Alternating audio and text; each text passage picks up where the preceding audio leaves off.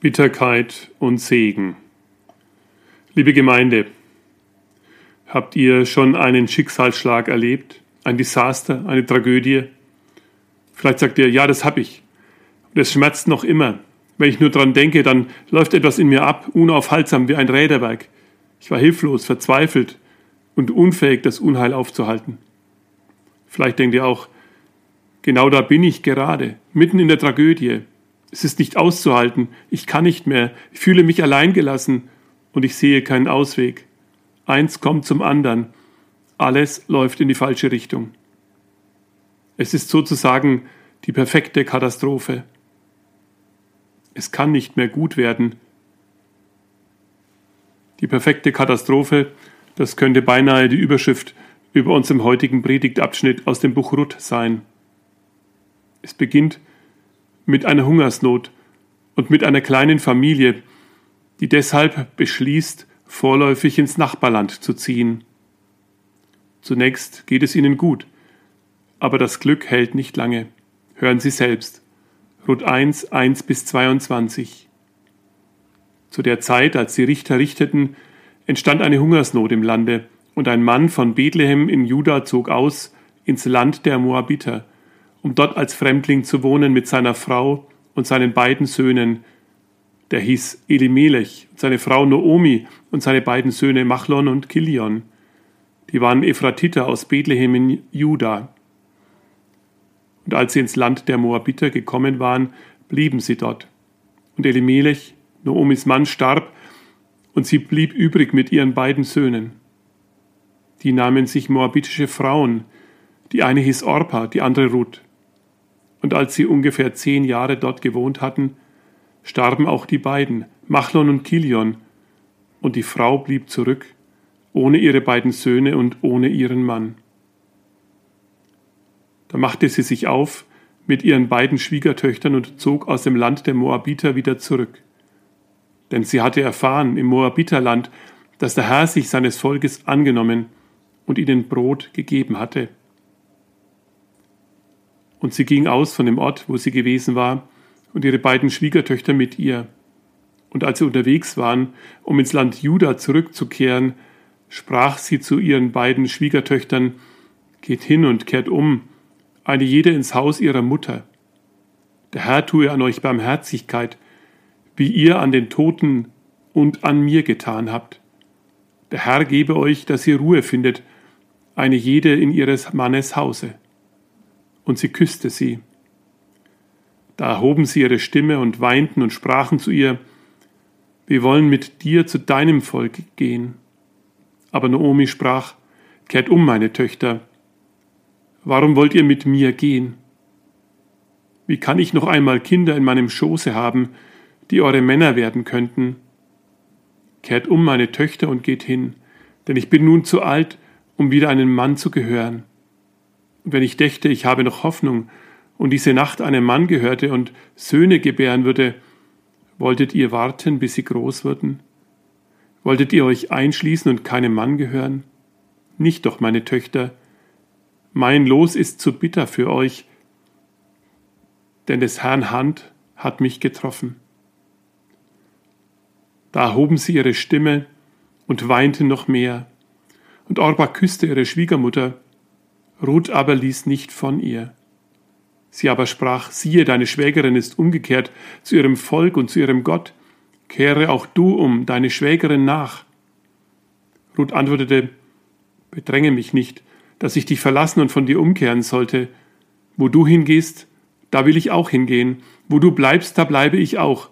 Dein Volk ist mein Volk und dein Gott ist mein Gott. Wo du stirbst, da sterbe ich auch da will ich auch begraben werden. Der Herr tu mir dies und das, nun der Tod wird mich und dich scheiden. Als sie nun sah, dass sie festen Sinnes war, mit ihr zu gehen, ließ sie ab, ihr zuzureden. So gingen die beiden miteinander, bis sie nach Bethlehem kamen. Und als sie nach Bethlehem hineinkamen, erregte sich die ganze Stadt über sie, und die Frauen sprachen, Ist das die Noomi?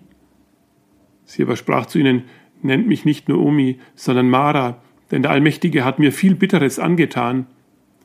Voll zog ich aus, aber leer hat mich der Herr wieder heimgebracht. Warum nennt er mich denn Noomi? da doch der Herr mich gedemütigt hat und der Allmächtige mir Leid angetan hat.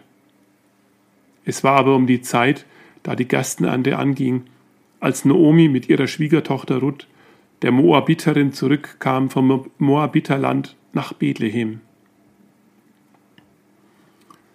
Was für ein tragisches Schicksal.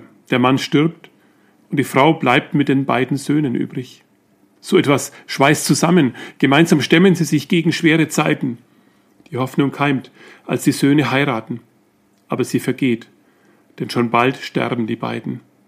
Hier am tiefsten Punkt dieser Geschichte bleibt nur noch eine Frau ohne Mann, ohne Kinder und ohne Namen.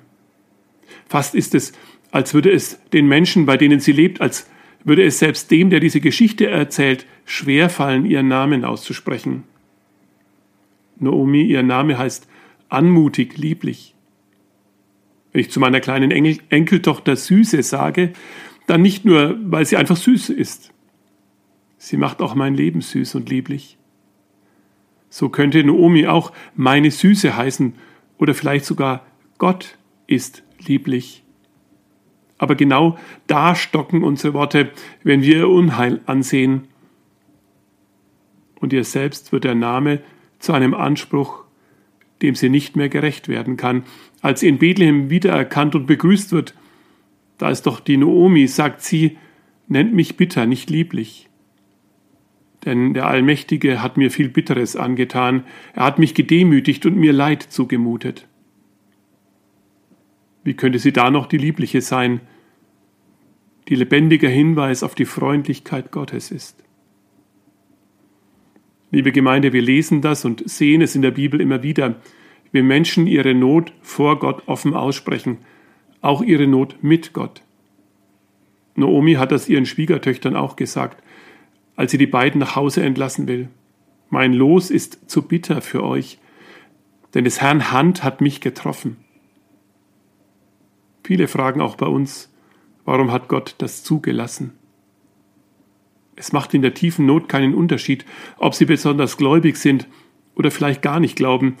Sie erfahren, wie bitter das Leben schmecken kann. Wenn ich Bitteres erfahren habe, brauche ich Verständnis, damit ich meinen Schmerz aussprechen kann, ganz ohne Schranken, ohne dass er klein geredet wird, damit heilen kann, was mich verletzt. Ich weiß aber auch um die Gefahren meiner Bitterkeit. Wenn sie mich dazu treibt, mich in mein Schneckenhaus zurückzuziehen, wenn sie mich in den Kummer meiner enttäuschten Erwartungen einschließt. Ich bin enttäuscht vom Leben und von Gott. Meine Bitterkeit macht mich unversöhnlich. Es fühlt sich oft einfach so richtig an, verbittert zu sein. Meine Wut auf den Schuldigen verspricht mir Erleichterung und raubt mir doch selbst Kraft, Freude und Hoffnung und Bitterkeit macht blind. Für das, was Gott durch mich tut und was er für mich tut und was er noch durch uns und für uns tun wird. Naomi kehrt nach Hause zurück. Warum eigentlich? Sie hat in der Fremde gehört, dass die Menschen zu Hause die Güte Gottes erfahren. Dass sie nach Hause geht, ist Zeichen ihrer tiefen Sehnsucht nach dem Erbarmen Gottes. Gottes Güte zu suchen, ist ein erster Schritt über das Bittere hinwegzukommen. Naomi gibt die Schwiegertöchter frei. Auf dem Weg nach Hause reift in Naomi einen Schluss. Zu ihren Schwiegertöchtern hat sie ein gutes und enges Verhältnis. Ihr Unglück soll die beiden nicht in noch tiefere Schwierigkeiten bringen. Deshalb entbindet sie die beiden von allen Verpflichtungen. Nicht ohne Trauer, aber ganz ohne Vorbehalt. Sie will, dass die beiden zu Hause wieder heiraten und ihr Leben eine gute Wendung nimmt. Das wäre in Bethlehem so nicht möglich. Der Segen der Barmherzigkeit. Noomi segnet Orpa und Ruth mit der Barmherzigkeit Gottes.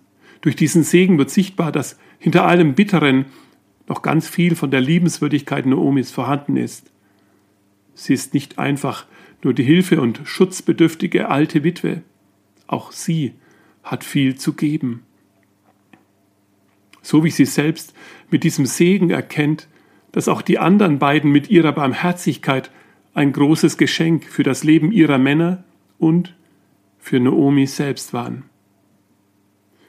Vielleicht wurde ihr das im Abschied besonders bewusst.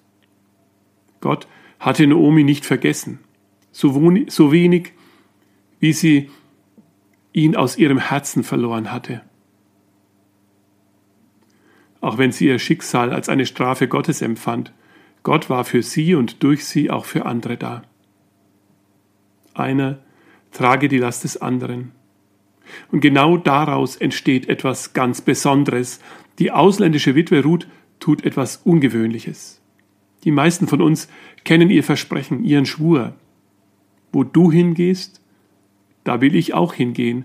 Wo du bleibst, da bleibe ich auch. Dein Volk ist mein Volk und dein Gott ist mein Gott. Wo du stirbst, da sterbe ich auch. Da will ich auch begraben werden. Der Herr tue mir dies und das, nur der Tod wird mich und dich scheiden. Das ist ein Wagnis. Sie wagt es, das Bittere von Noomis Leben auf sich zu nehmen, denn als alleinstehende Witwe erwartete Noomi ein Leben in Einsamkeit und Armut bis zum Tod. Mit dem Versprechen, mit allen Konsequenzen bei ihr zu bleiben, heißt das, ich trage dein Schicksal, ich sorge für dich und einmal sogar für dein Begräbnis und für dein Grab. Auch wenn ich dann als einsame Witwe in der Fremde in Armut sterben muss. Was dein Leben bitter macht, nehme ich auf mich. Das erinnert uns doch an Jesus, der das Bittere unseres Lebens trägt, der unseren Tod stirbt. Noch etwas wagt die Ruth. Sie sagt mit ihrem Eid, ich will deinem Gott folgen, mit dessen Barmherzigkeit du mich segnest. Auch wenn er mir Bitteres zumutet, will ich zu ihm gehören und seine Barmherzigkeit loben und leben. Wie geht die Geschichte aus? So viel kann ich verraten. Die Frauen aus Bethlehem werden am Ende zu Naomi sagen, Deine Schwiegertochter ist für dich mehr wert als sieben Söhne. Gelobt sei Gott, weil er dich doch versorgt und mit einem Enkel beschenkt hat. Amen.